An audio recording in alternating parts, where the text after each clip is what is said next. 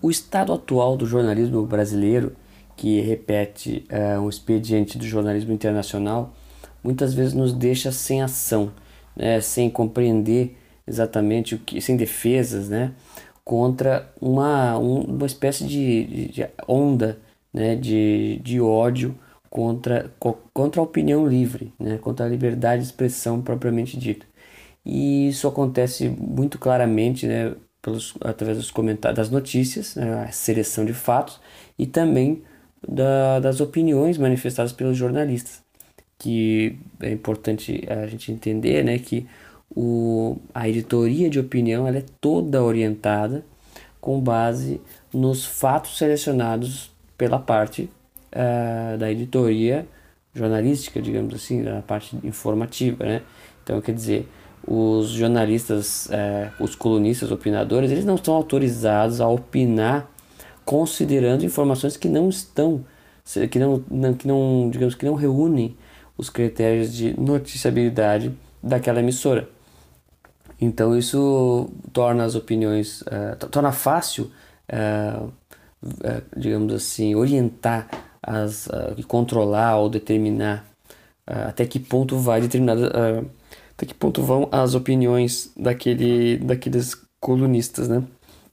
Mas a gente precisa, a gente vê aí o jornalismo sendo feito também de maneira independente, que como nós tentamos fazer no, no site Estudos Nacionais, mas também por outros sites, diversos outros sites que, que fazem isso, e a gente vê que existe ali um, uma tentativa sempre de é, combater, digamos assim, essa escalada de ódio da grande mídia.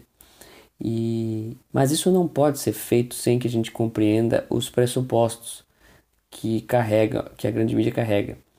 É, é muito mais difícil para jornalistas independentes é, fora do esquema da grande mídia é muito mais difícil para nós fazermos uma uh, fazermos uh, digamos assim contrapor a narrativa deles muito mais difícil do que para eles que uh, de certa forma estão é, totalmente é, dentro daquele sistema naquela eles estão numa imersão de notícias e, e temas e companhias e, e, e amizades sistema social todo uh, dentro dessa narrativa, né?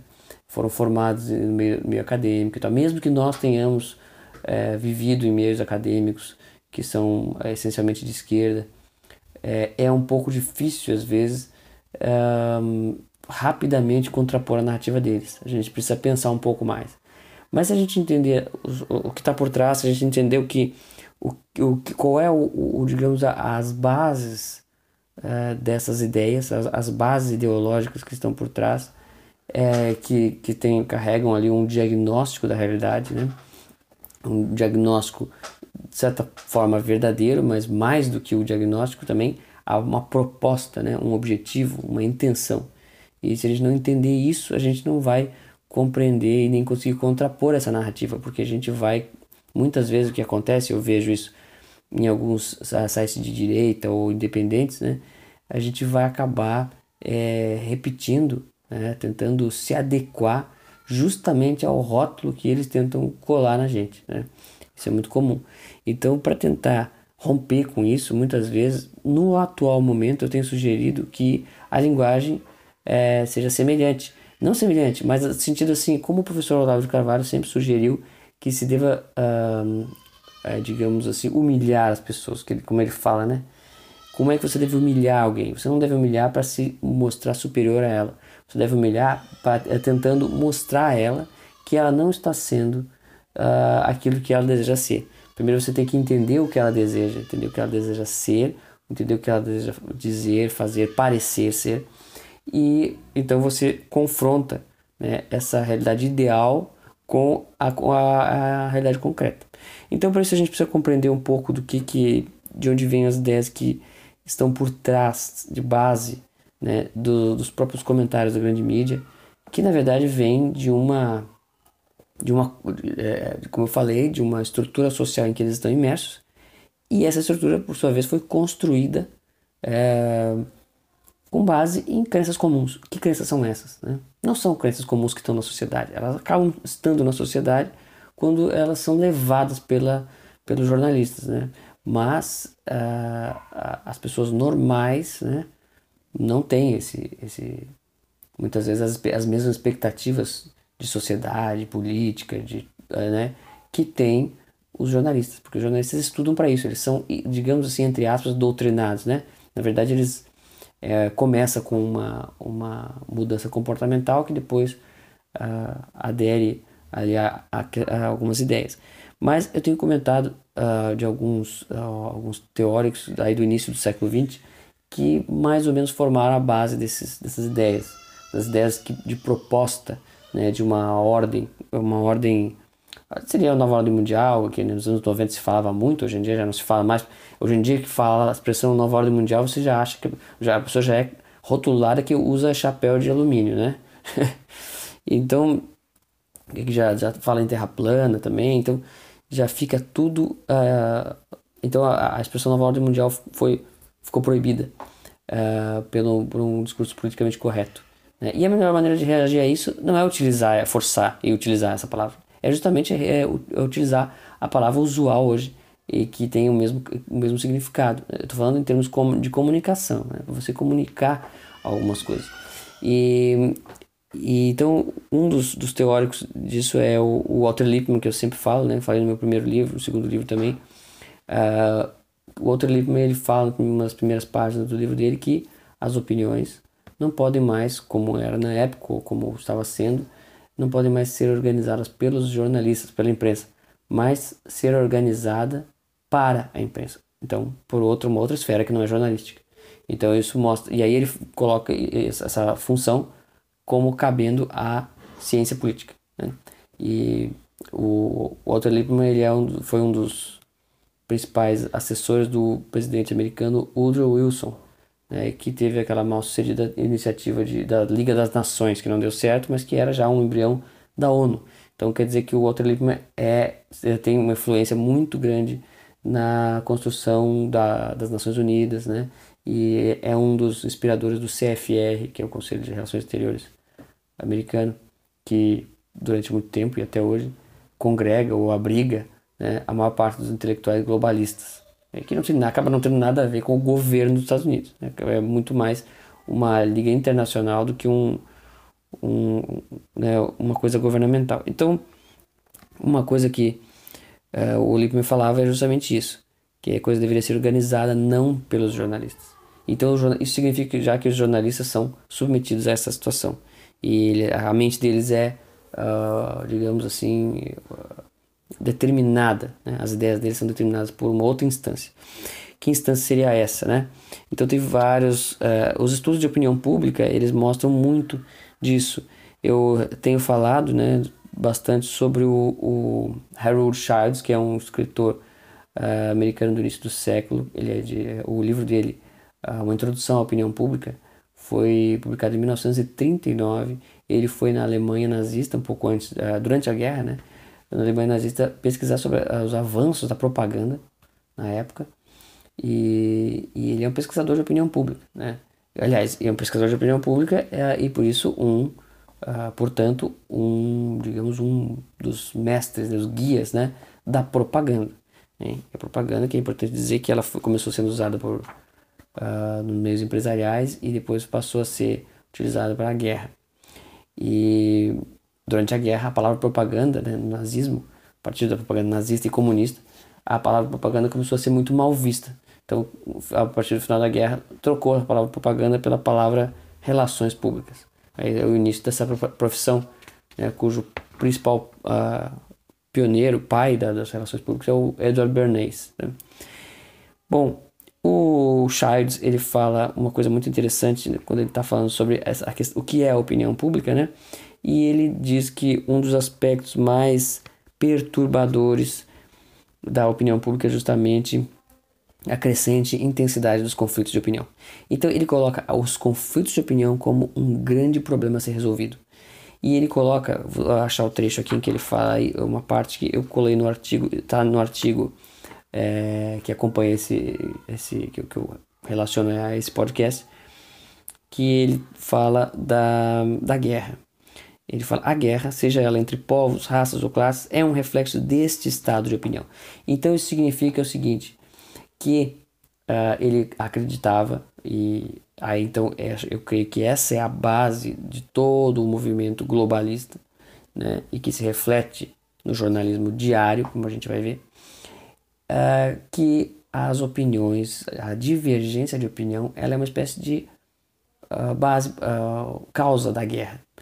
Então, para a manutenção da, da paz e da democracia, na democracia, em tempos de democracia, né, é preciso fazer, manter uh, essas divergências, quer dizer, não ter divergências. E como é que você vai evitar divergências de opinião? Né? É, você começa, você tem opiniões que você vai, através do esclarecimento. Primeiro ele fala através do esclarecimento, né? E olha, veja só o que ele fala em seguida aqui. Esse trecho que eu vou ler agora não está no artigo lá, né? É, é, ele diz o seguinte: muitas vezes as diferenças e entrechoques de opinião baseiam-se não em um mal entendido, mas em interesses e objetivo, objetivos em comum. Quantidade alguma de informação ou esclarecimento puramente intelectual pode, sem auxílio, modificar o coração humano, remover o egoísmo individual ou de grupo, reconciliar as divergências fundamentais na apreciação filosófica da vida. É preciso um remédio mais forte. As vontades devem ser modeladas como as mentes. Um egoísmo esclarecido pode de fato ser a pior espécie de egoísmo, porque ele é o egoísmo posto em prática, como os recentes acontecimentos na Europa e através do mundo estão demonstrando.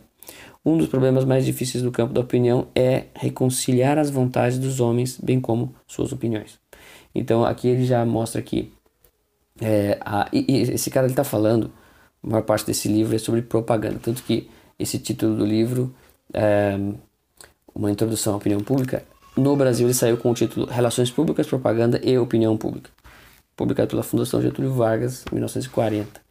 Então, é um período de muito estudo sobre opinião pública. O que ele quer dizer é que, uh, uh, como uma função, ele coloca aqui tudo isso como função da propaganda. A propaganda também se orientou através dessas teses globalistas, objetivos globalistas. Então, para uh, no tempo de guerra, as pessoas se unem né, em torno de uma causa comum, que é o seu país, nacionalismo e tal. Se nós desejamos acabar com a guerra, nós precisamos substituir, né, dar um substituto ao nacionalismo, né, acabar com o nacionalismo, porque afinal de contas as pessoas precisam de um, uma solidariedade, uma fraternidade universal. Então é, é preciso é, criar um, um, outro tipo de, de, de coesão é, humana. E essa coesão vai ter que ser através de opiniões idênticas e através da democracia. Então é preciso né, uma democracia falsa, digamos assim, para uh, uma, digamos assim, um simulacro de paz social. Né? E, e aquilo que foge dessa paz social precisa ser eliminado. E é aí que entra os bloqueios né, das redes sociais. Você é, foge da, das normas políticas do, do, da empresa e você é retirado dali. Muita gente argumenta, não, mas é uma empresa privada e ela tem todo jeito de, de tirar quem ela quiser. Olha, na verdade, na verdade, vamos ser sinceros e sem uh, desculpinhas, né? A, a, gente sabe. Hoje em dia, você acorda de manhã, você fala com alguém, para você falar, você fala com as pessoas que estão na sua casa, mas você fala com, muito mais às vezes com quem está fora, através do que? Das redes sociais. Isso significa que não só a sua vida social particular, como a sua vida política de participação né? A sua cidadania ela é exercida através das redes sociais. Então, a partir do momento em que essas empresas como Facebook, Twitter, sei lá quais mais, o YouTube, é, ah, digamos assim, se apropriaram de uma função de, da democracia, elas são como serviços públicos. Então, quando ela se bloqueia você, quando ela elimina sua monetização, quando ela tira você de, de, de, do contato ali, o que, que ela está fazendo? Ela está afastando você da sociedade. Você é um pai da sociedade. E você não pode viver em um espaço democrático. Ela está fazendo exatamente isso que o uh, aqui recomenda, no sentido de eliminar as divergências. Se você tem uma opinião muito divergente, muito forte, muito eloquente, e você e essa opinião é, não, eles acham por algum motivo que ela deve, que ela vai causar conflitos e, e polarização, veja essa palavra, né, muito em voga hoje, Então eles se acham no direito, no direito exatamente de eliminar você dali em nome da paz social. Veja o tom que falam os comentaristas da Globo News. É sempre no tom de guias espirituais que precisam ali é, integrar as pessoas, é a turma do deixa disso, em nome da paz social, da harmonia, eles despejam uma quantidade enorme de ódio, preconceito, intolerância contra qualquer ideia conservadora, de direita, cristã, que defende justamente aqueles valores universais em nome dos quais lá atrás os proponentes da nova ordem mundial falavam né, em nome, né, falavam que uh, queriam uma fraternidade universal. O cristianismo é que começou a pregar a, a fraternidade universal antes de todo mundo. No entanto, eles, justamente de dentro dessa, dessa visão secularizada do cristianismo, eles propõem essa harmonização totalitária do mundo, em nome da administração total e um imenso, uh, uma imensa proposta, né, uh, supostamente pacifista, em nome da qual eles retiram todos que discordam, retiram ideias discordantes. Então toda a tecnologia de comunicação que a gente viu até hoje, que dizem que aproxima as pessoas, que trouxe a democracia, uma nova vida à democracia, etc., ela só é restrita àquelas pessoas que pensam de determinada forma.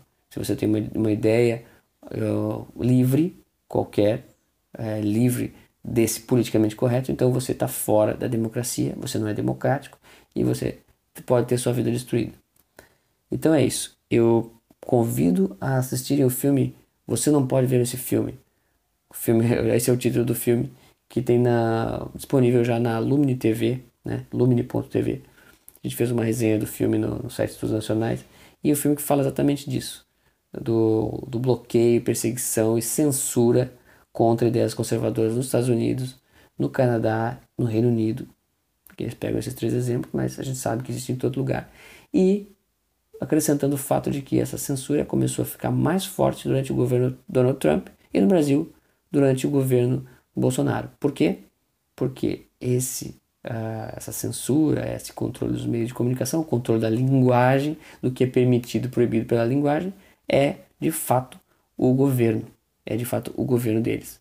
E a posição política de um conservador ou de esquerdista não interessa tanto quanto uh, o poder que eles têm em mãos através dessa hegemonia comunicativa.